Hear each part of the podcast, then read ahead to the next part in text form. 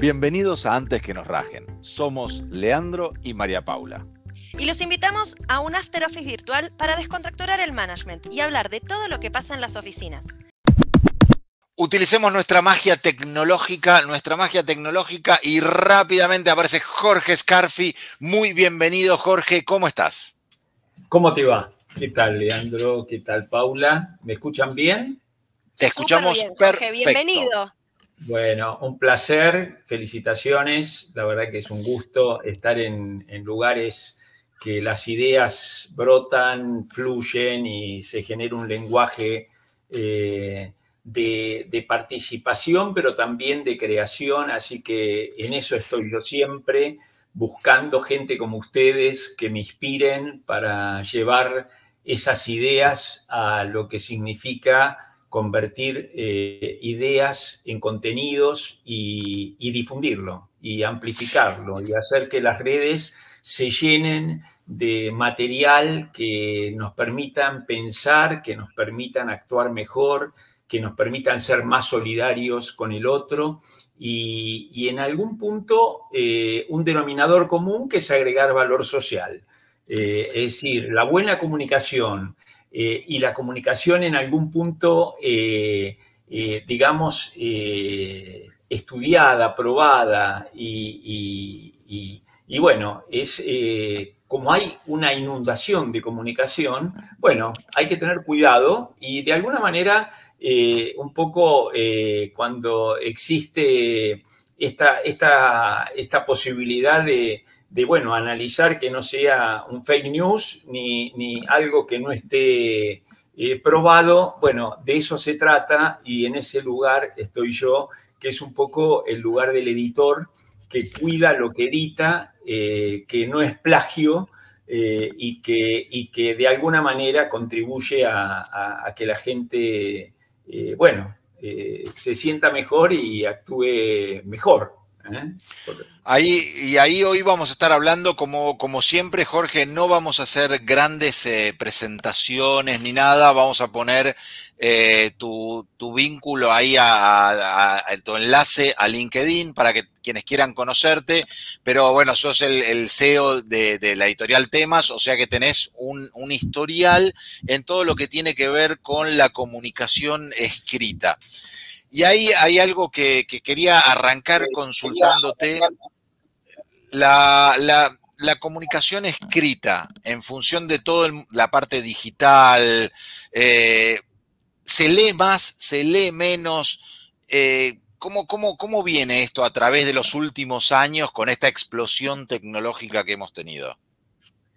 Bueno, mira, eh, nosotros, te cuento muy brevemente la historia de cómo yo llego al mundo editorial.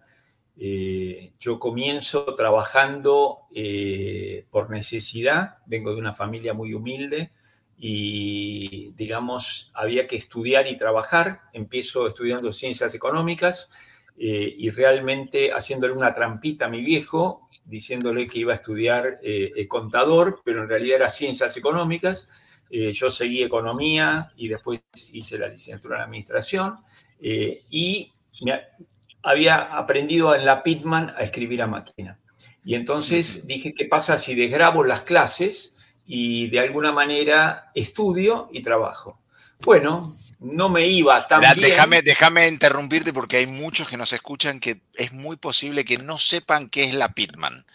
Eh, la me enseñaban a tipear, a escribir a máquina sin mirar el teclado. Eh, yo soy obviamente mucho más viejo que ustedes y en esa época la máquina mecánica era lo que se usaba para mandar cartas, para, para, comunicarse. Bueno, ahí no me va muy bien, pero digamos, por lo menos no dependo de mis viejos y eh, eh, termino de cursar, me iba muy bien en la universidad porque, digamos, las clases las aprendí de memoria, pero eh, tenía la dificultad de monetizar esto porque tenía que hacer la inversión de papel, me quedaban sobrantes. Bueno, eh, se los resumo. Digamos, ahí, digamos, tengo la primera idea empresaria, que es juntar las clases que me habían quedado y imprimir las, las, diferencias para hacer 200 cursos por examen final. y entonces lo hago, ahí sí me va muy bien, porque se empezó a correr la bolilla en la facultad de que el apunte que se vendía a la vuelta, más algún libro, podía dar por eh, examen final eh, la materia. Eh, después, la segunda idea es, si cursé, aprobé, no tengo un problema ético, iba al docente, ah, vos eras el que me grababas a la vuelta. Y, entonces, eh, mire, estas son sus clases. Si usted quiere, puede firmar un contrato de derecho de autor conmigo y hacemos un libro. Eh, ahí nace Tesis, una editorial de la década de los 80, muy fuerte, eh, dedicada al management y a ciencias económicas en frente a la facultad. bueno, los, empiezo a, crecer como editorial, empiezo a viajar por el exterior y ahí, digamos, me conecto con grupos editoriales eh, de, mucho más eh, prestigio y envergadura de lo que yo era. Y bueno, se los resumo, me consigo la distribución exclusiva del grupo Carvajal, que era grupo editorial Norma. tomo la distribución a la masa crítica que yo tenía de libros, que no eran tantos, había sacado en ese momento 20, 25 libros nada más, le sumo todo el catálogo de Norma. A los dos, tres años viene el dueño del grupo, o digamos, de la familia Carvajal, y me dice, nos queremos asociar. Bueno, que sí, que no, que sí, que no, yo decido asociarme, aprendo muchísimo con ellos, me tratan de primera, eh, y en realidad ahí tomé el expertise de lo que es ser editor con ellos. Eh, pero bueno, después de nueve años, yo un poco, eh, digamos, estaba un poco cansado de la vida corporativa. Me entero que estaba la venta Capeluz y ellos querían meterse en la parte de primaria y secundaria. les aviso, viene el mismo señor Carvajal, me dice, yo estudié con los libros de Capeluz, Jorge, es una maravilla. Haceme una reunión que viajo a Buenos Aires. Vino a Buenos Todos Aires. Todos estudiamos con los libros de Capeluz. Todos. Bueno, y ahí, eh, bueno, eh, yo tomo la tercera buena decisión. Digo, miren, yo sigo con mi tesis, Grupo Editorial Norma. Yo de textos no tengo la menor idea. No sé eh, ser editor de texto, así que no quiero. Bueno, me quedo en tesis Grupo Editorial Norma, eh, y tengo ahí un dilema. Digo, hago crecer tesis para ponerme a la par de Capeluz, eh, o me retiro. Voy por la opción de hacer crecer tesis, salimos, eh, habíamos diversificado, o sea, ya había salido de los libros de primaria de, de universidad, sino que hacía libros de Walt Disney, bueno, de todo, menos literatura. Entonces, mi última apuesta fue, hagamos literatura argentina con autores argentinos.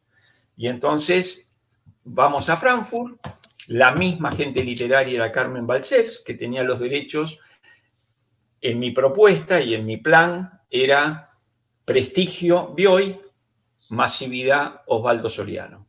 La misma gente tenía, que era Carmen Balcells, los derechos, compramos los derechos y lanzamos Soriano toda la obra, más los nuevos dos próximos libros que él iba a escribir, que murió en el medio, escribió uno solo, eh, y Bioy.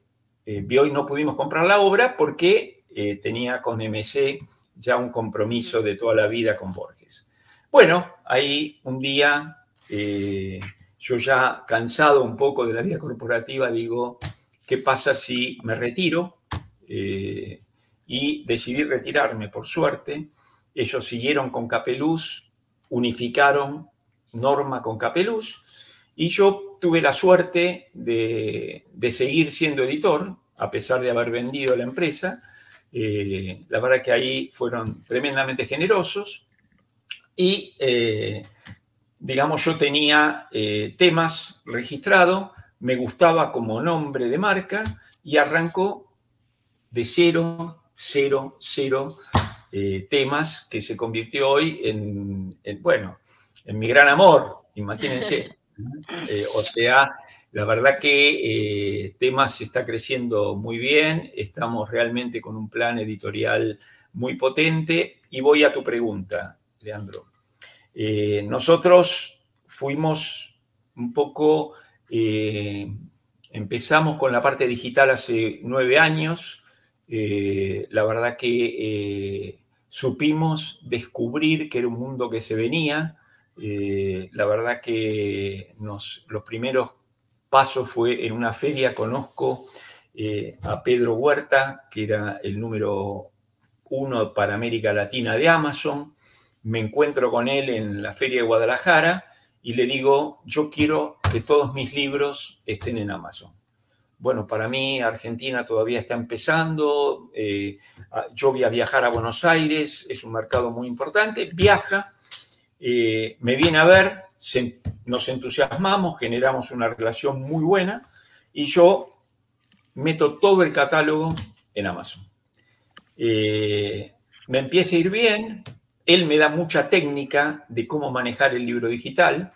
Eh, y, bueno, eh, en algún punto, cómo convertir un libro con bajo precio en bestseller para que después, cuando uno le saca el bajo precio, o sea, hacer una oferta lanzamiento por Navidad, por una semana, en un valor simbólico de 3 dólares, por ejemplo, eh, y, una vez que uno lo sube de precio, que es una de las cosas que te permite el libro digital, uno aprieta un botón y sube, baja, hace lo que quiere con los precios.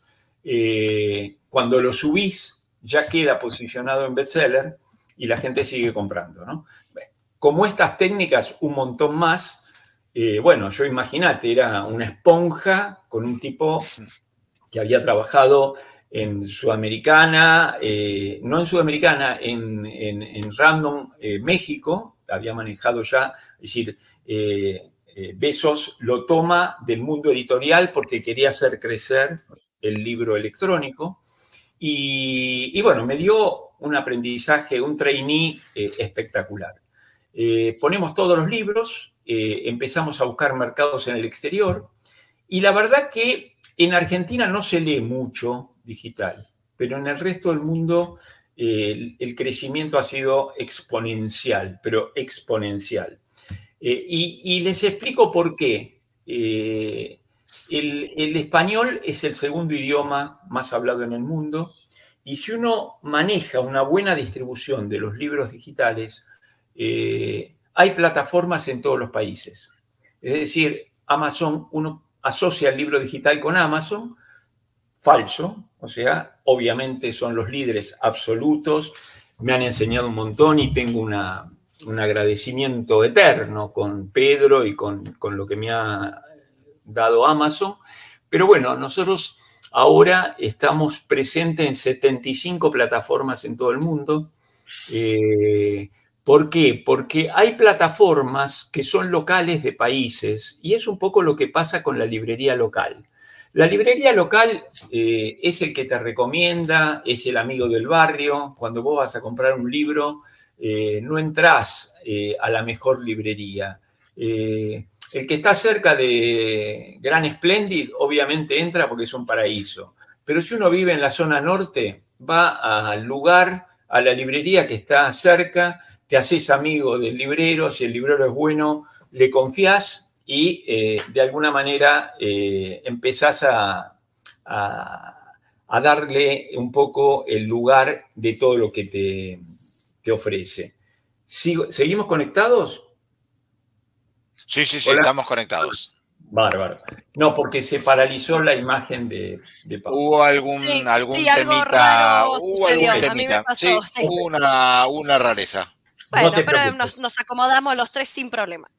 Ningún problema. Eh, bueno, y entonces, ¿qué pasa? Eh, hay grandes librerías, cosa que todavía acá está, es, incipiente, que vos entrás el libro, eh, mandás el libro físico en la parte de otros países y el libro digital.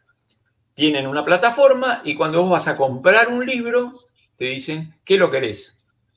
¿En ebook o analógico o en papel? Eh, acá no existe esa posibilidad, pero... ¿Es el mismo libro? El mismo libro. El mismo, mismo libro, se, tenés la versión a digital. un precio mucho más barato, claro, a un precio muchísimo más barato. Y lo que tiene de bueno esto es que realmente los costos de distribución han subido por el ascensor. Eh, la logística de poner un libro desde Argentina en México es todo un tema porque tenés que generar un volumen de exportación muy grande, tenés que eh, pasar las aduanas de ambos países, o sea, se complica. Eh, el libro digital lo pones en todo el mundo. Y nadie, nadie lo detiene. Y nadie lo detiene. Y con un costo de distribución nada. O sea, no existe el costo de distribución. Así que en ese sentido, en el exterior nos está yendo muy bien. Eh, estamos abriendo cuanta plataforma confiable eh, eh, existe. contamos con distribuidores digitales que se ocupan de todo esto. Y, la verdad que nos hemos llevado una sorpresa.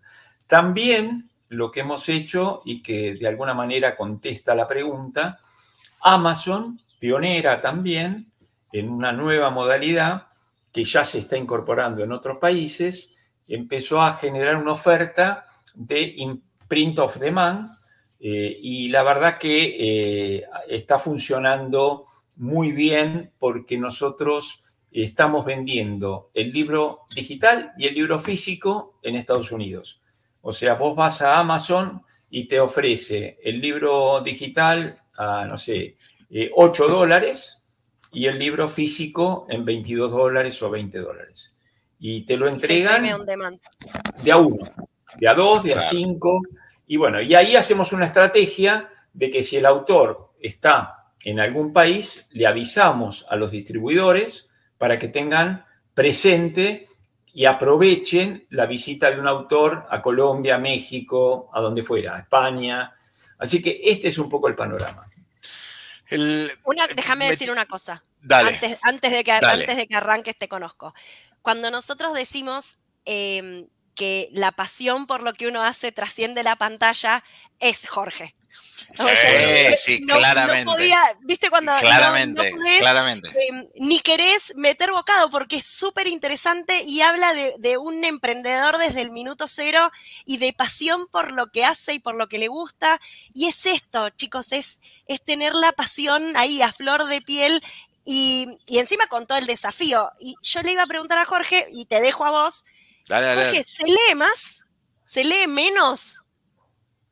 Bueno, mira, eh, digamos, yo eh, a nivel de libro creo que quizás se lea un poquito menos, eh, pero el hábito de la lectura sigue en crecimiento. Seguramente, bueno, digamos, todo lo que es la oferta virtual y, los millones de lugares que hay para poder leer, eh, bueno, yo creo que, digamos, hay un atractivo ya como, digamos, parte del ser humano es la lectura y, bueno, yo creo que el, nivel de lectura se mantiene, seguramente como estamos compitiendo contra muchos medios, el libro quizás esté un poquito bajando ese, e, e, ese nivel que tuvo en los años de Borges, en la época de oro del libro,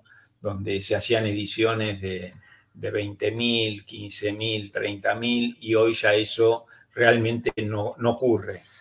O sea... Eh, Jorge, metámonos un poco en eh, esto que hablábamos, ¿no? La, que lo discutimos el otro día con Pau, cómo se democratizó la, posibilidad de escribir, porque antes uno quería escribir, eh, o la persona que quería escribir tenía que tener una idea, escribir un libro, mandarlo a la editorial, eh, está la, historia dando vueltas por ahí de J.K. Rowling y, seguramente N cantidad de, de, historias más donde rebotaron en 200 editoriales y finalmente. Y hoy tenés el que quiere escribir, simplemente se sienta a LinkedIn, escribe lo que quiere, pim, botón y sale. Entonces, hoy digamos que el que quiere escribir, escribe. ¿qué tiene que saber o cómo, cómo lo mira un editor? Es decir, mira, si yo le tuviera que recomendar, independientemente a través de editorial, LinkedIn, eh, Instagram o, lo que quisiera escribir, ¿qué es lo que, lo que, lo que pega como, como, como editor? ¿Qué, ¿Qué le recomendarías a alguien que va a escribir, que quiere comunicar una idea? A ver, son varias cosas. O sea, nosotros es nuestra especialidad. O sea, nosotros, mucha gente que nosotros conocemos que son eh, espectaculares disertantes de, de, las TED, de, es decir, que realmente docentes, profesionales de primer nivel, eh, todos quieren tener su libro. O sea, nos vienen a ver y nos dicen, ¿cómo hago para escribir un libro? Es una gran pregunta. Eh, gran pregunta. Y nosotros, en realidad, eh, los acompañamos en el proceso. O sea, lo que hacemos es un poco como orientarlos, darle algunos tips de cómo arrancar, soltarse, muchas veces volviendo a la fuente original de lo que yo fui, eh, la oralidad, la oralidad como un lenguaje maravilloso, que es un lenguaje que fluye y que de alguna manera no es, eh, no está marcado por la sintaxis. Después la sintaxis y la ortografía y todo lo que hace al cuidado, eh, eso lo podés tercerizar, pero la creatividad eh, y la espontaneidad y la, y la digamos, la fluidez que tiene el lenguaje oral, no hay manera de, reemplazarlo. Entonces, eso también es algo que nosotros aconsejamos de la oralidad al lenguaje escrito y al proceso de cuidado. Voy a prender la luz, a ver, espera. Dale, dale, dale. Dale. Pues estaba quedando como, como en penumbra, Jorge, ¿no? Ahí, ahí, a ver. Es el tema de hacer un programa en el anochecer. El anochecer tiene eso. Empezamos, empezamos de día, pero terminamos ahí de noche. Exactamente. Así que, y esa es una recomendación. Y después, bueno, acompañar todo el proceso. Nosotros siempre lo que tratamos es de ordenar los contenidos, de, buscar una buena estructura de todo el libro, o sea, pensar primero una estructura equilibrada de lo que serían los distintos capítulos y a partir de esa estructura hacer como un equilibrio también, porque muchas veces dentro de esa estructura hay como una especialidad donde el autor sabe más de un tema que de otro, entonces se apasiona más con un capítulo que con otro y pierde el equilibrio del contenido. Eh, qué sé yo, hay infinitas eh, técnicas que nosotros, la verdad, las ponemos en práctica. Eh, tenemos una satisfacción, y esto lo digo con muchísima humildad, los autores se convierten en amigos porque todo ese proceso es un proceso de mucha intimidad porque vos estás compartiendo con tu editor, eh, bueno, todo ese proceso donde nosotros nos animamos un poco a, eh, y un poco siguiendo la consigna del programa, antes de que nos rajen, ¿no? Porque eh, antes de que se ofenda, o sea, tocamos el límite, el límite de, bueno, de, persuadirlos, animarlos, darle entusiasmo, pero a su vez también eh, exigir. Exigir un tiempo. Nosotros tenemos fechas que tratamos que los autores, sin ser muy rigurosos, pero digamos, tenemos un plan editorial que tratamos que se cumpla y si nosotros lo programamos para lanzar en tal mes, bueno, eh, generalmente se combina esa fecha con el autor, pero tratamos de que se cumpla. Esto es más o menos a grandes rasgos eh, lo, que, ofrecemos, digamos. Vos hablabas, hablabas recién de, la oralidad y, ahí uno transmite cuando, cuando charlas, cuando das una charla o cuando estás hablando con alguien, la confianza de alguna manera se transmite en eso no verbal y la pasión aún uno lo transmite eh, con todo el lenguaje no verbal, ¿no? El, el, de los estudios aparece como la palabra, como el 7% o el 10%, ya no me acuerdo, y el resto es no verbal. En el escrito es el escrito. O sea, es el 100%. ¿Cómo hago para transmitir? Porque esto yo lo llevo a los mails que mandamos en las organizaciones. Cuando queremos transmitir una idea en la organización, por ahí son 50, 100, 200 personas y yo tengo que mandar un mail y, en ese mail tengo que transmitir confianza, pasión, emociones. ¿Cómo hago, Jorge, para, para, transmitir eso cuando yo no, no lo estoy leyendo? A ver, tocaste un tema que es casi una especialidad de lo que yo hago, o sea, que es el lenguaje. Y, y el lenguaje en realidad, a ver, no quiero ser un teórico de esto, a pesar de que leí mucho sobre esto, porque siempre fue una pasión mía eh, nosotros vivimos dentro del lenguaje, o sea, soñamos con el lenguaje que tenemos. Muchas veces dicen, terminás de aprender un idioma cuando soñás en el idioma que eh, eh, aprendiste, qué sé yo, Milán Kundera, el mismo Cortázar cuando se va a Francia, define su y deja su idioma, dejan su idioma madre y eh, toman el, idioma, el francés Kundera, el francés Cortázar. Y bueno, eh, todo ese pasaje eh, en algún punto es, es, algo muy interesante, ¿no? Porque yo digo siempre, y en esto hay un referente que yo sigo y leo todo, ahora falleció lamentablemente, que es George Steiner, ¿no? Él dice que en el lenguaje vivimos y pensamos, pero que a su vez el lenguaje nos limita la posibilidad de crear. ¿eh? Steiner lo que dice es que eh, en algún punto, eh, bueno, todo lo que es la meditación, lo que busca es dejar de pensar en el lenguaje y en el silencio llegar al conocimiento superior. Eh, la música, lo mismo, el silencio es lo que marca el, sonido y el tempo del, transcurrir. Y los sentimientos, como vos decías, Leandro, no, los sentimientos no se pueden escribir, es decir, no, no hay manera de transmitir un sentimiento. ¿Por qué? Porque el lenguaje en algún punto te limita. ¿eh? O sea, eh, uno, digamos, lo sentís, pero ¿cómo lo transmitís?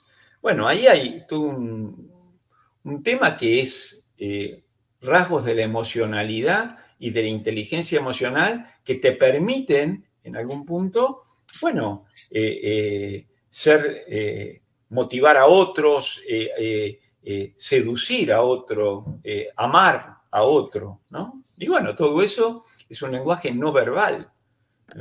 Steiner inclusive trabaja un capítulo en un libro maravilloso que dice el lenguaje del sordomudo. Creemos que el sordomudo no tiene un lenguaje, no, falso. El sordomudo tiene quizás uno de los lenguajes más eh, sofisticados porque sin hablar transmite lo que siente, lo que necesita y lo que quiere y se enamora. Tiene el lenguaje del amor, el sordomudo, como lo tenemos nosotros, pero nosotros a través de un puente que es el lenguaje. Eh, eh, da para muchísimo más, no quiero, pero, para sintetizarte algo, Leandro. Claro, porque a veces escribimos y decimos, mira con la pasión con la que escribe, ¿cómo, cómo, cómo se logra? ¿Cómo, ¿Cómo logro mandar un mensaje, eh, digamos, apasionado, especialmente de vuelta cuando hablamos de liderazgo, de querer sumar a otros a una causa?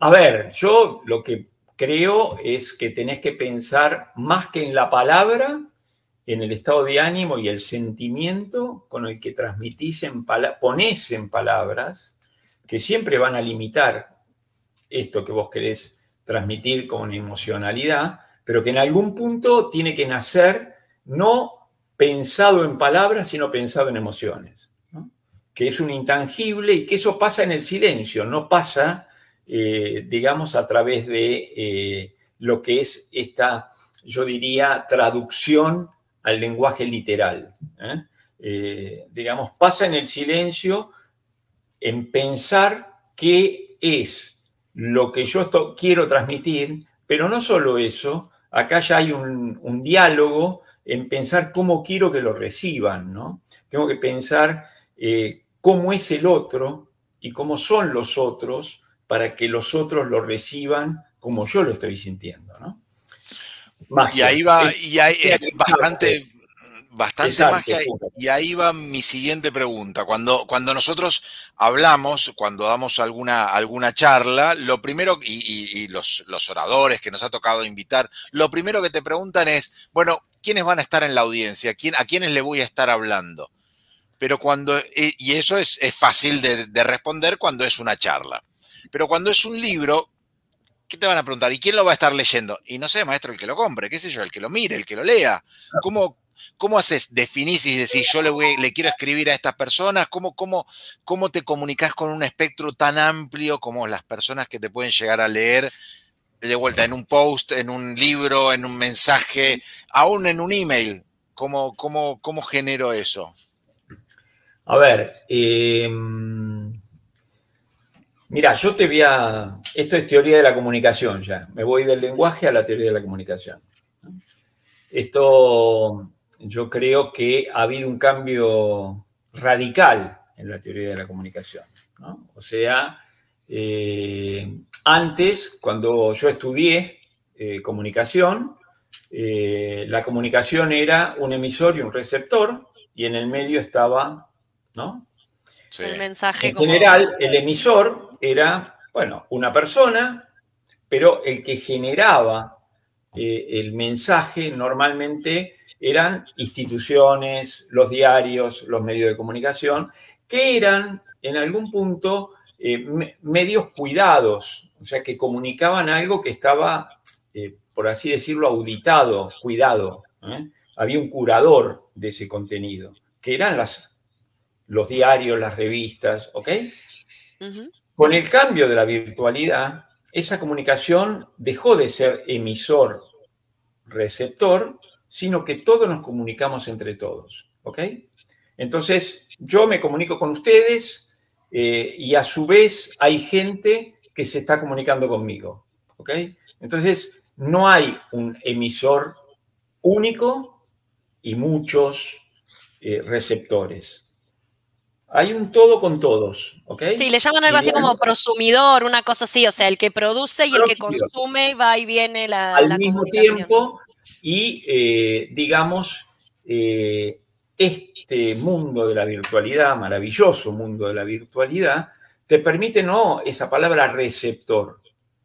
el que está frente a una cámara, como acá, hablando con ustedes, yo soy un comunicador activo y ustedes también. ¿Y quién es el que genera? En el medio está lo que estamos generando. Es este diálogo lo que, o sea, no me están escuchando ustedes a mí ni yo a ustedes. Estamos generando un diálogo que agrega valor a la audiencia que tenemos. Es decir, y que en algún punto es, bueno, el objetivo cuando me invitaron. Yo digo, y esto, bienvenido. Ojalá haya muchos espacios y aplaudo este espacio porque es en algún punto darle un lugar a un, a un espacio donde generamos puentes entre todos y tratamos de pensar todo lo la, transmitir generosamente, que también es otra de las cosas, ¿no? Los valores de la virtualidad ha abierto un, sentimiento de mucha gratitud y de, de, nobleza con el otro. O sea, eh, antes era, ah, yo soy el, emisor, yo me quedo con algunas cosas porque si no, el otro va a competir como emisor que soy yo. Entonces había una especulación, esto lo digo, esto no lo digo, me va a robar contenidos me va a hacer competencia con lo que yo estoy transmitiendo. Yo creo que esto ha, digamos, aumentado los grados de libertad maravillosamente y de alguna manera también los grados de participación. Yo creo que mucha gente nunca hubiera pensado eh, eh, que, que podía lograr esas posibilidades de comunicarse escrito, hablado, en, conferencia, eh, en grupo de amigos. Es decir, hubo como un desafío que las nuevas generaciones que nacieron ya, eh, mi nieto eh, de alguna manera nació con la tablet en la mano y, realmente ya la comunicación de él va a ser muy distinta a la nuestra. Y bueno, en buena hora, yo creo que eso aumenta los grados de libertad y aumenta también los grados de generosidad. O sea, eh, hay un ida y vuelta que creo que en el medio es valor puro. O sea, es valor social puro que eh, amplificamos y que aprovechamos. Hablando ahí de, los cambios y las nuevas generaciones, eh, ¿pensás que hay una gran diferencia entre, entre si vamos a emitir un mensaje y, de nuevo, yendo a esto, a esto de la, escritura diaria y después volvemos al tema de, escribir un, libro y cómo arrancar? Eh, ¿Pensás que cuando yo escribo un mail o alguien escribe un mail o un post en LinkedIn o en, o en, eh, o en Instagram lo que fuere, es muy distinto si le voy a hablar a una generación de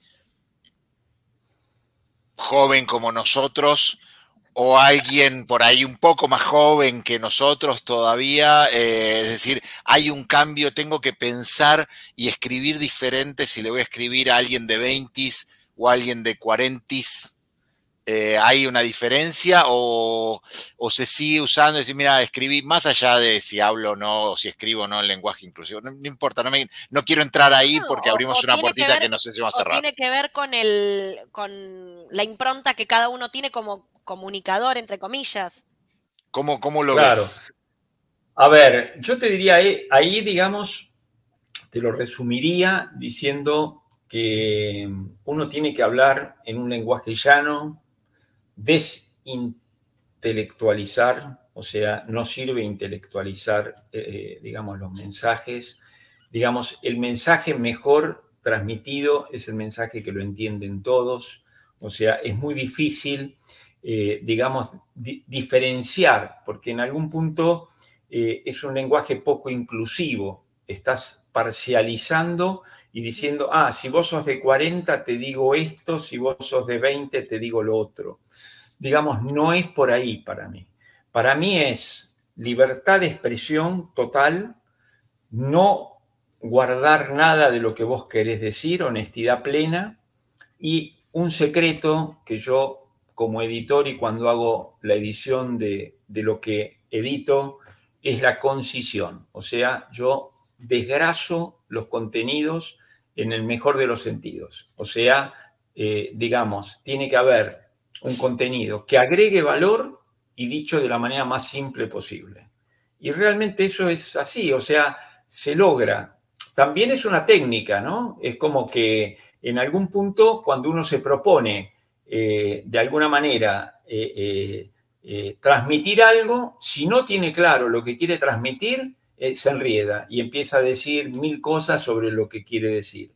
Cuando uno tiene un, un concepto claro de lo que quiere transmitir, es conciso y lo entiende todo el mundo. Es decir, no hay mucho secreto ahí. Jorge, vos hablaste de, estamos hablando de los distintos tipos de lenguaje y trajimos el tema de em, los, los, de 20 Yo soy madre de adolescentes. Me pone muy nerviosa cuando mandan WhatsApp. No, no, sí, me pone muy nerviosa. ¿Por qué? Porque yo soy de los que usan punto, coma, mayúscula y demás. Entonces me pone loca cuando recibo algunos mensajes. ¿Vos crees que ese cambio en, la manera de escribir se traslada? ¿Es solamente para el ámbito WhatsApp, redes sociales? ¿Es difícil explicarle a un, adolescente cómo escribir? Porque ellos están acostumbrados a mayúsculas así nomás y por qué te ponen la X y la, y, la Q y demás, y así van abreviando cosas. ¿Crees que hay un desafío ahí? Y mira, a ver, eh, gran parte de lo que está pasando es que la gente lee menos libros eh, y al leer menos, en algún punto, libros que están cuidados y leer eh, redes y entrar en todos los lugares que, que uno tiene acceso, eh, bueno, uno de alguna manera no se... Eh, no, tiene una formación y además bajan las cantidades de palabras y el vocabulario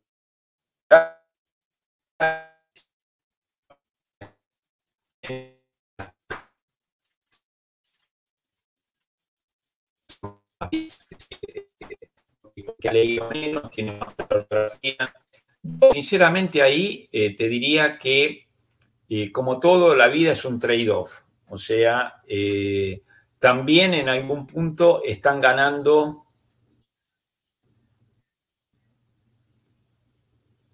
Estamos con algunos problemas de, tecnológicos, ¿no? No sé si soy yo. Sí, hoy, tenemos, no, yo eh, estaba pensando lo mismo, tenemos ahí algún tema, pero, pero avanza, ¿eh? yo estoy haciendo el, el acá yo se me fue la imagen, pero sigo escuchando perfecto sí, normalmente, normalmente prioriza audio y, mata un poquito la imagen. Eh, lo que estos sistemas suelen priorizar audio. Avanzamos. Entonces, eh, como todo, la vida es un trade-off. O sea, en algún punto se baja la calidad del lenguaje, seguramente un poco, y eh, se aumentan los grados de libertad.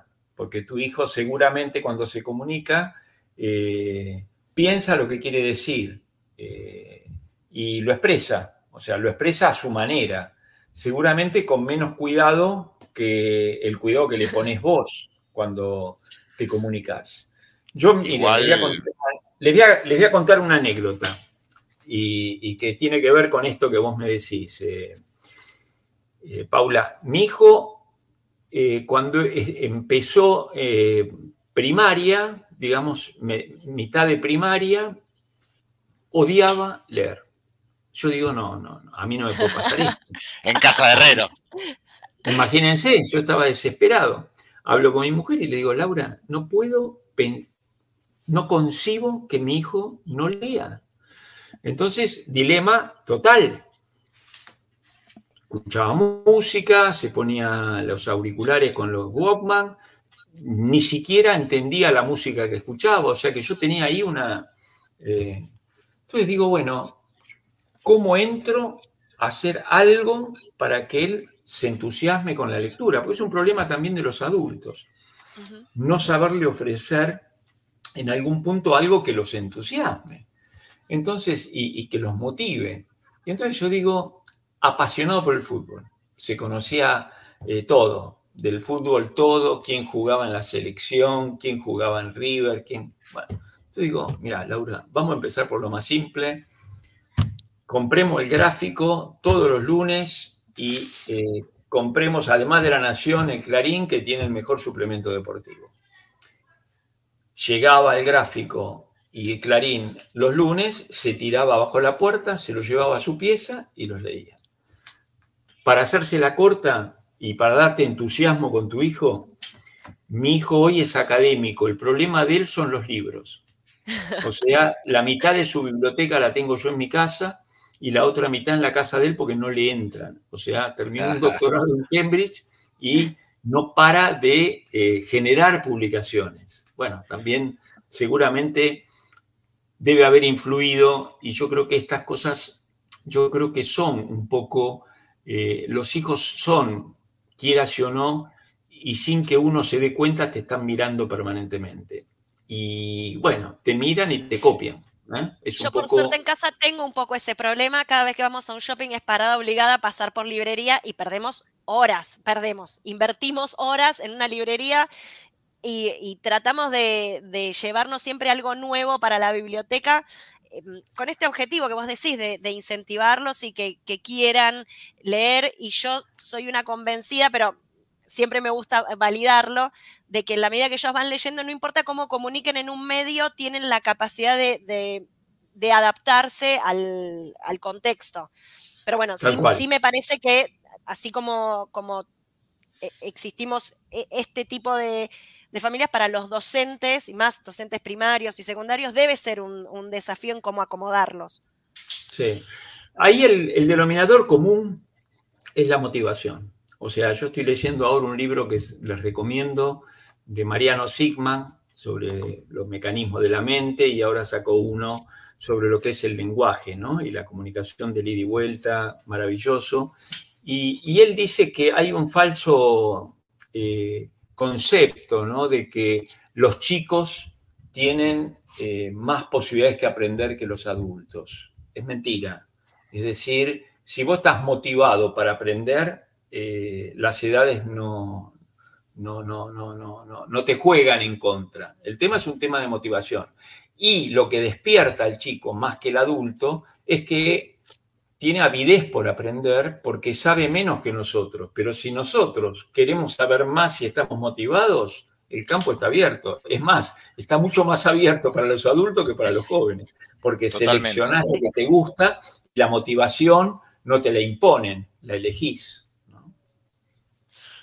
Jorge, para aquellos que quieren incursionar o, que van, van, trabajando, por ahí saltar de la nada a escribir un libro eh, es, toda una movida, pero sin embargo tienen experiencias y, van generando esas experiencias.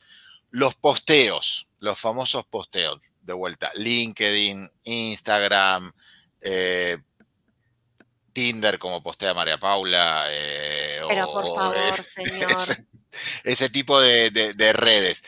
¿Tienen sentido? ¿Ayudan o, mira, flaco, si eh, son dos eh. mundos distintos, el mundo posteo es distinto al mundo, al ah, mundo libro? Yo creo que, a ver, todo lo que hace a la comunicación eh, es sano que exista.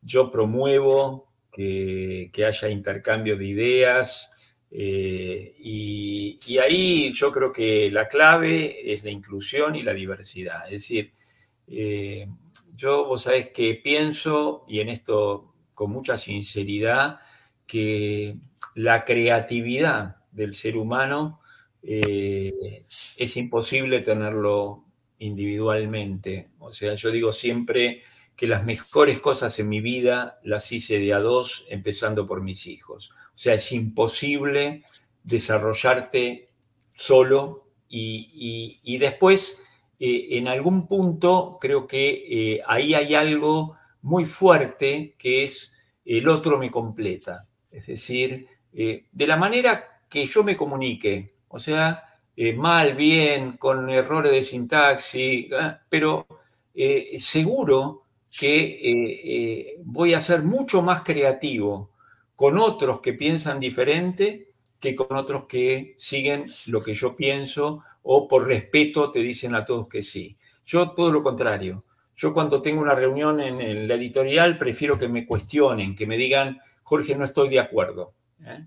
Y en algún punto cuando aparece eso es cuando mejora el nivel del lenguaje, es decir, y de la comunicación.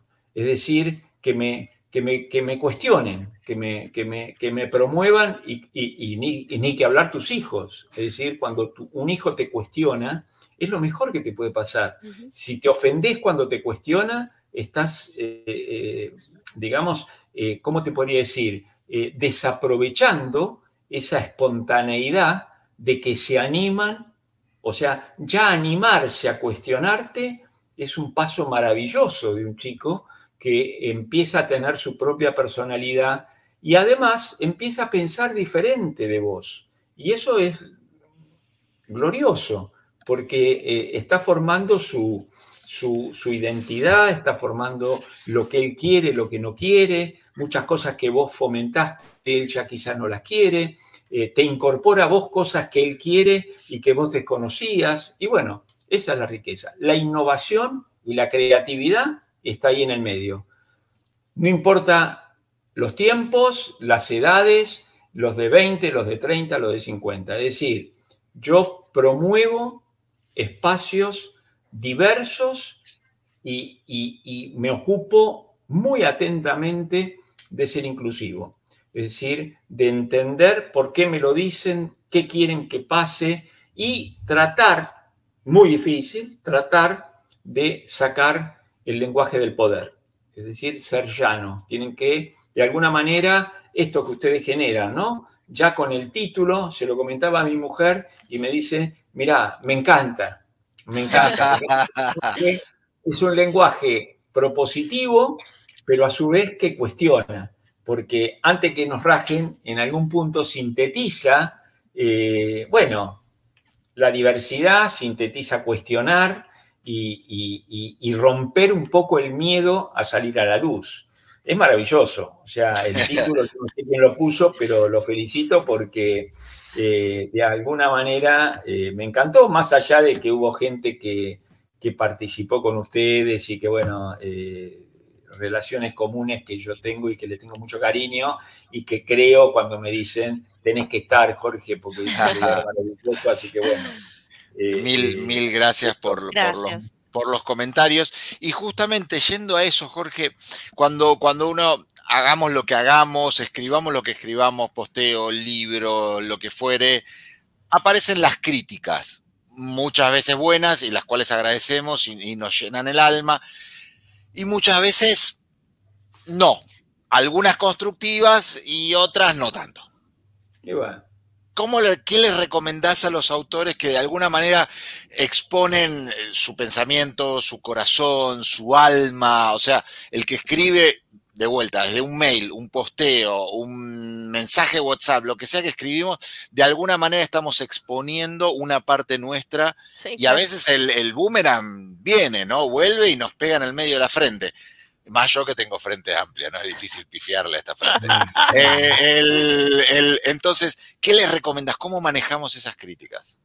Mira, yo creo que en eso, bueno, es como eh, el mundo de la libertad eh, de alguna manera, querer pensar que nadie te critique es un acto de soberbia enorme, digamos, ¿no? Es decir, no, no, es imposible creer que lo que vos pensás es una, es una verdad absoluta, es decir, además sería falso, ¿no? Entonces, digamos, uno tiene que estar preparado eh, y, después, bueno, saber distinguir la intencionalidad de, la crítica, digamos. Si hay una mala intencionalidad, yo sinceramente le digo con toda franqueza, eh, cuando hay mala intencionalidad, eh, yo tenía un psicoanalista maravilloso, me decía que se pierda en el infinito.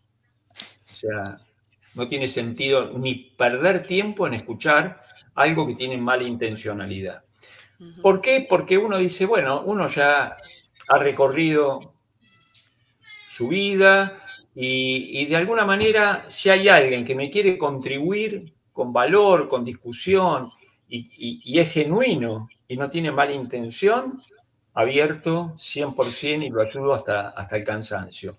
Ahora, si hay mala intención, y yo ya no tengo, no tengo interés en seguir nada que tenga mala intención, porque no, no lo necesito y además me hace mal porque me oxida, me hace sentir que eh, eh, hay gente mala y eso no es bueno, ¿viste? O sea, hay que sentarse con gente positiva, abierta y genuina. Una cosa que les quiero decir y quiero aprovechar este espacio para contarles que hay veces, muchas veces, la gente escucha y dice, uy, me encantaría, ¿no? Eh, Jorge hace libros y qué, qué, qué, qué trabajo maravilloso y envidio esa situación. Y les voy a contar que no todo es color de rosa. ¿eh? Eh, nosotros vivimos en la pandemia, la pandemia eh, quebró al sector editorial de alguna manera con el cierre de librerías durante dos años. O claro. Sí, prácticamente durante dos años. Y yo me asusté mucho. O sea, les voy a contar que en algún punto yo sentí que, bueno, ese gran digamos, esa gran esperanza de seguir con una editorial, seguir creciendo y se terminaba. Y se terminaba con la pandemia y las librerías iban a, eh, en algún punto a cerrar indefinidamente, uno no sabía cuándo se abría nuevamente una librería. Eh, las librerías, además, con el miedo mío de tener estructuras muy grandes, mucho personal, yo digo, van a quebrar. Claro. Bueno, ¿qué me pasó a mí? Y se los cuento porque es una linda...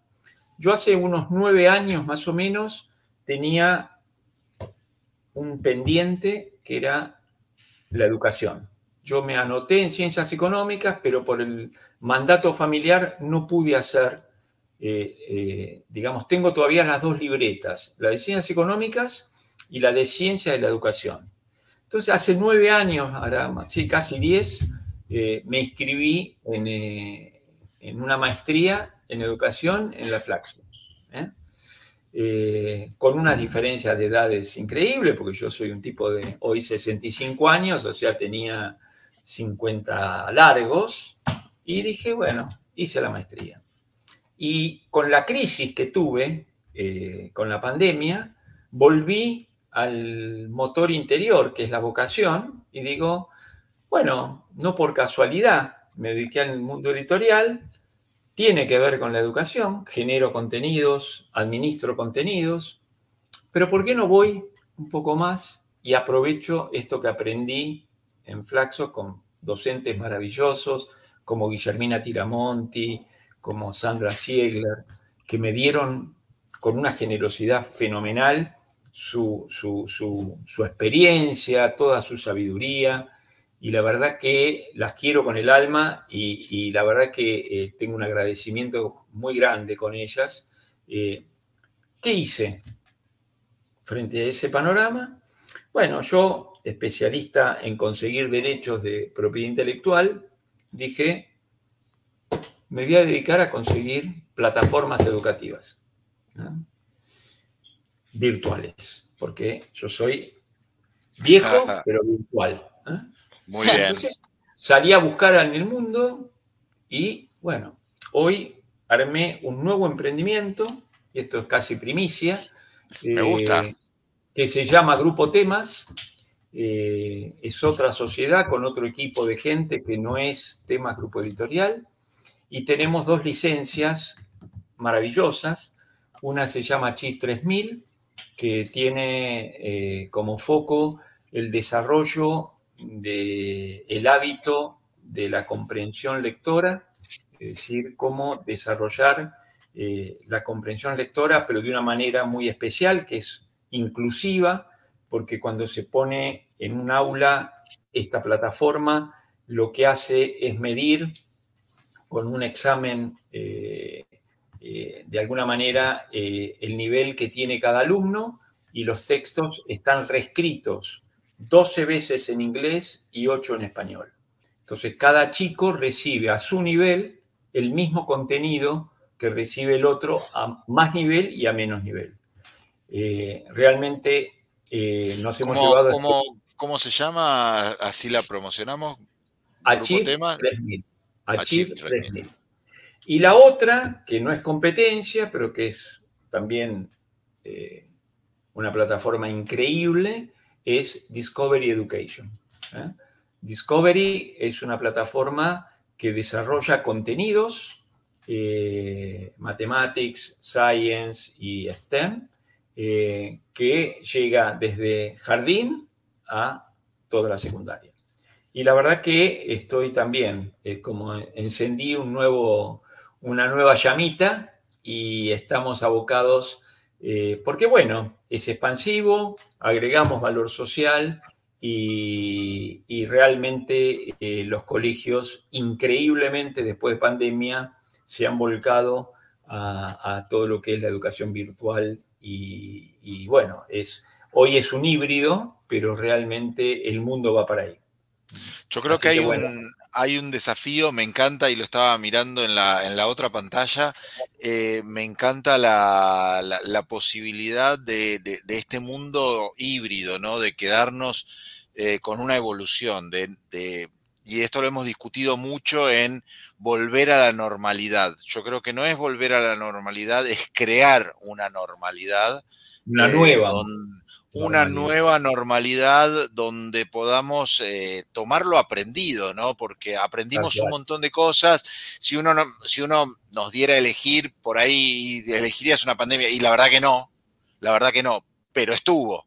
Entonces, ya que estuvo, eh, aprendamos de eso y quedemos, y quedémonos con, con, con Si no, no sirvió, no sirvió para nada. Y hagamos que las generaciones, claro, y hagamos que las generaciones venideras. que las crisis, eh, si uno las interpreta, eh, se angustia, pero esa angustia la convierte en energía positiva y, se motiva, bueno, te traen sorpresas. los invito a que entren a la página es www.grupotemas.com. ya la eh, compartimos tanto en LinkedIn como en AQR, ya están compartidas en los comentarios, como para que puedan todos entrar. Está eh, muy, muy, muy buena. Y hablas de, de, lo que habla tanto María Paula de la oportun crisis, ¿no? Esto que esta palabra extraña. Y creo que también... Es una, es una palabra espectacular la oportun crisis. No, me refería a vos, perdón, no a la palabra, pero... Ah, ok. no, pero realmente yo digo, em, es una manera activa, si se quiere, de trabajar esto que vos me comentabas, Paula, que es, bueno, nuestros hijos, yo ya nietos, bueno, es un desafío, entonces todo lo que podamos hacer eh, y qué valor social más potente que darle más herramientas educativas donde de alguna manera, eh, bueno, eh, comprensión lectora. Yo salís, mirás los diarios y los diarios te están haciendo publicidad porque la realidad es catastrófica en la Argentina y en América Latina. Entonces, haber descubierto que hay una, una plataforma que se ocupa de eso de una manera inclusiva, y que de alguna manera tenemos experiencias, por ejemplo, con, chicos eh, con dificultades eh, fuertes que de alguna manera quizás no llegaron al bullying, pero eh, están ahí, que, que, tienen dificultades de aprendizaje y que, digamos, los docentes se emocionan porque se integran con los otros, ¿no? Entonces uno dice, qué maravilla, ¿no? Así que, totalmente, y, eh, el desafío para los docentes también de incorporar las nuevas tecnologías, las nuevas herramientas, la plataforma de resistir a la tentación de volver al pasado porque es más fácil, porque es esta nueva, y, nos pasa también en las organizaciones. estamos más acostumbrados. Estamos más acostumbrados. Tiene que ver con el hábito. Pero en las organizaciones nos pasa lo mismo. Post pandemia está esa tensión de volvamos a, lo viejo, volvamos a la presencialidad 100%, volvamos a esto. ¿Por qué? Porque nos era más cómodo, porque ya lo conocemos, porque... Y, no, muchachos, tenemos que, evolucionar y sí, al principio vamos a sentir incomodidad, claramente vamos a sentir incomodidad, pero, pero hay un mundo mejor adelante. Es hermoso pensar así y pensar que digamos, la tecnología va de la mano. Es decir, seguramente hay veces, no solo de la mano, sino que hasta en algún punto un poco más avanzado que lo que uno se, imagina y que, bueno, en otras partes del mundo están pensando cómo eh, incorporar la tecnología para resolver problemas que de alguna manera eh, es muy difícil de resolver sin eh, el apoyo de esa tecnología. Eh, o sea, hoy eh, un docente eh, tradicional que da la misma clase para todos y está discriminando, porque, digamos, hay chicos que no llegan y chicos que se aburren. Entonces vos decís, no tiene sentido. los tiempos que nos hemos ahorrado gracias a la virtualidad en pandemia y post pandemia. Es decir, nosotros tenemos la editorial en Cerrito, pero realmente. O sea, la usamos muchísimo menos. Antes yo iba todos los días, tenía un... Y bueno, hoy tengo una calidad de vida mucho mejor, pero si me preguntan, mi tiempo lo aprovecho muchísimo más. Es decir, de haber seguido con esa ortodoxia de ir, cumplir el horario, comer, era muy lindo, hay cosas que se perdieron, eh, seguimos manteniendo los ámbitos eh, eh, emocionales, como vos decís, Leandro, de, vernos, porque eh, es lo que nos motiva y decir, Totalmente. Pero después la seguimos, cada uno con lo, hacemos la presencialidad con los autores, o sea, nos comunicamos cuando, no cuando tenemos problemas de tiempo, pero digamos, eh, el mix de aprovechar el contacto personal, ir a comer, ahora el viernes tenemos una comida con un montón de autores, eh, bueno, maravilloso, pero eh, eh, eh, de, alguna manera, con esos mismos autores, el tiempo en el desarrollo de cada uno de sus contenidos lo hemos aprovechado de una manera maravillosa, o sea, con un ahorro de tiempo y, en algún punto también con esto que hablábamos al principio, concisión, es decir, nos vemos por pantalla, resolvemos los problemas, nos quedamos charlando un poco de la vida personal y, en una hora resolvimos una reunión que antes era de repente dos horas más el viaje, una hora y media más el viaje. Totalmente. Me parece Que, es lo que ustedes mencionaban recién, es no es volver a la normalidad, es generar una normalidad nueva que, traiga todos los aprendizajes y todos los errores de generar una normalidad nueva. me, parece que es desde ahí y que creo que todos em, también nos tenemos que tener paciencia a este aprendizaje que nos toca.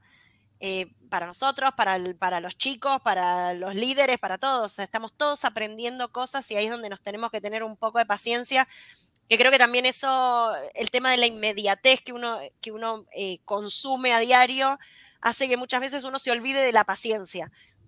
Y, sin duda. es, un valor, no, yo, le llamaría valor, es un valor que tenemos que reivindicar. Total, total. Que en algún punto es el lenguaje o sea, es un lenguaje que se ha ido modificando y que tenemos que entender, así como aprendemos el inglés o el francés o el italiano, el lenguaje de la virtualidad. Y bueno, ya se vino para quedarse, tenemos que eh, sentir que no nos ponemos nerviosos con la virtualidad, que la tecnología es un aliado, no es un enemigo, y que le tenemos que sacar provecho. Es decir, le tenemos que sacar provecho para para que la sociedad viva mejor, para que la gente se sienta mejor y, la emocionalidad va a estar, o sea, eh, te vas a poder seguir dando el abrazo, o sea, no es que la virtualidad está eh, cercenando eh, los vínculos afectivos o los vínculos, todo lo contrario. Vos sabés que les cuento una anécdota. en pandemia no me podía ver con el nieto, y grabamos, tenemos grabado todos los encuentros que nos hacíamos semanal, eh, más otros, pero grabados todos los semanales. Y es hermoso verlo. Es decir, es revivir una época limitada, de alguna manera, que nos restringía darnos el abrazo, pero teníamos la emocionalidad eh, de esperar ese momento. Toda la semana estábamos esperando el día. Eh, es como un clásico, se convirtió como en un clásico. Y tan es así que después del clásico, eh, todos los martes hay encuentro familiar, ¿entendés? Porque quedó como un ritual, digamos, ¿no? Entonces, bueno, yo creo que eso eh, es muy lindo que pase y es muy lindo de alguna manera que, la gente eh, lo viva. Y esto que vos decías, Paula, en algún punto la paciencia eh, y el silencio, ¿no? El silencio como lenguaje interior, ¿no? Esto que eh, les comentaba al principio de, los distintos lenguajes, ¿no? Steiner habla de que, bueno, hay un lenguaje que en algún punto nos posibilita comunicarnos, pero a su vez nos restringe. Eh, hay un lenguaje que es la matemática, que es un lenguaje más científico y que en algún punto va en paralelo con el lenguaje eh, hablado y escrito, y hay otro lenguaje que él de alguna manera plantea, que es la música. La música tiene un lenguaje independiente que de alguna manera eh, te accede a algo que es maravilloso, que es algo que toca el sentido, el, sentimiento, ¿no? la sensibilidad. Y, también, eh, siguiendo en esa escala, está el arte el arte como un lenguaje que lo visualizás. Pero si vos pones dos personas frente a un mismo cuadro, eh, hay gente que puede llorar y gente que no puede, que pasa desapercibida con el cuadro. ¿eh? Y ahí hay una comunicación que también, el común denominador es el lenguaje.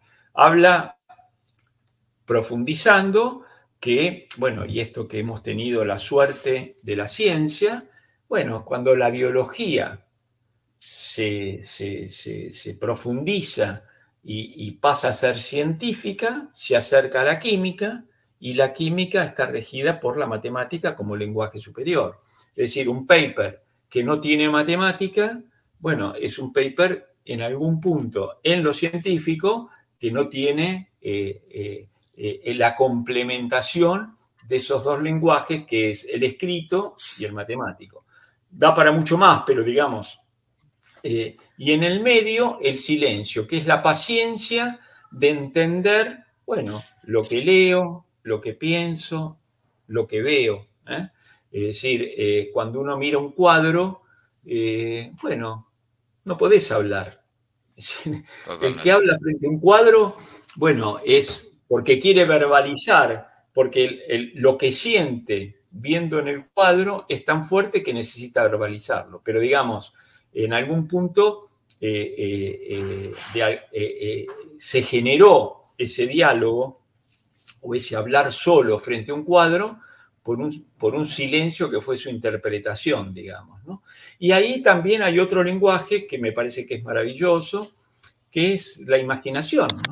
La imaginación como un lenguaje hermoso que te acompaña cuando vos lees y cuando te metes en, un texto o en una ficción y la vivís como propia. ¿eh? Cuando lees un buen libro, vos no sentís que eh, seguís viviendo en el mismo lugar y comiendo la comida con tu familia, sino que te introduciste en ese mundo maravilloso que es el que te generó esa ficción que te hizo por un rato salir, salir de la realidad y no solo eso, sino que te da la libertad de decir, por un rato no vivo los conflictos que la realidad vive. Me meto, eh, que quizás en esa ficción tenga más conflicto, porque eh, son, eh, tienen tramas que te van llevando, pero digamos, lo que sí estoy seguro es que si empezás y terminás un libro de ficción es porque te atrapó.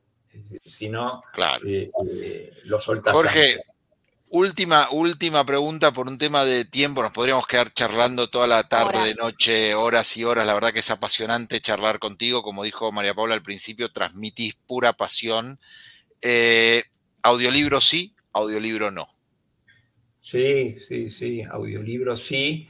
Y tan es así que yo creo que es lo que más se acerca a la sensibilidad de un contenido, digamos, ¿no? Porque lo escuchás, percibís cómo lo relatan y te introducís, sobre todo en la ficción, ¿no? Imagínate eh, sentir a un autor contando su propio texto, eh, es imposible de medir eh, la sensibilidad que en algún punto, vos sabés que, bueno, yo cuando leo un libro, lo primero que hago es ver la cara, es decir, quién es la persona, pero no tengo acceso a escucharlo, pero si lo podría escuchar, eh, digamos, mi sensación aumentaría y mi pasión por ese autor eh, de alguna manera eh, crecería o me haría un adicto mayor que lo que puedo ser solo conociéndolo con la lectura.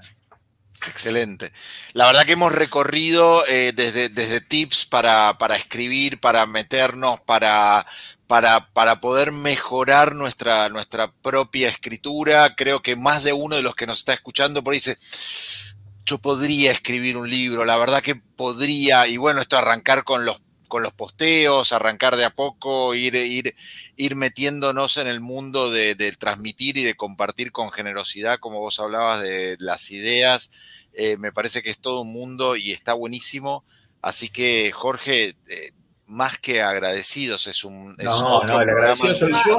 Y quiero terminar con algo que es muy cortito, ¿eh? que es como una consigna de vida, eh, que en algún punto la vida a mí me fue llevando. ¿eh? O sea, en algún punto recomiendo estar atento a, los, a las cosas que tienen que ver con uno y con y con lo que uno quiere y lo que uno siente. ¿eh? Y lo otro es que la vida es el arte del encuentro. ¿eh?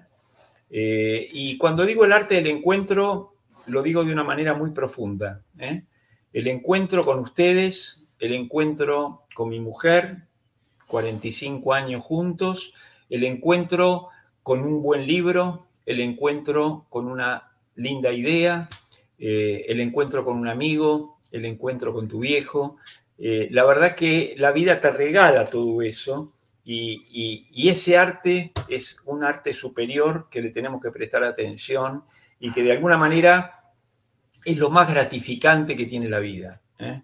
Es decir, estar ávidos por nuevos encuentros. ¿eh? Con esto quería cerrar porque me parece que en algún punto es, digamos, el motor que hace que uno tenga esperanza, que uno pueda digamos, eh, eh, sumarse a otros y que el otro te completa Y, bueno, ahí está el secreto del lenguaje de la vida, que es tan complejo, pero a su vez tan simple. Totalmente. Agradecido de, este, de este cierre.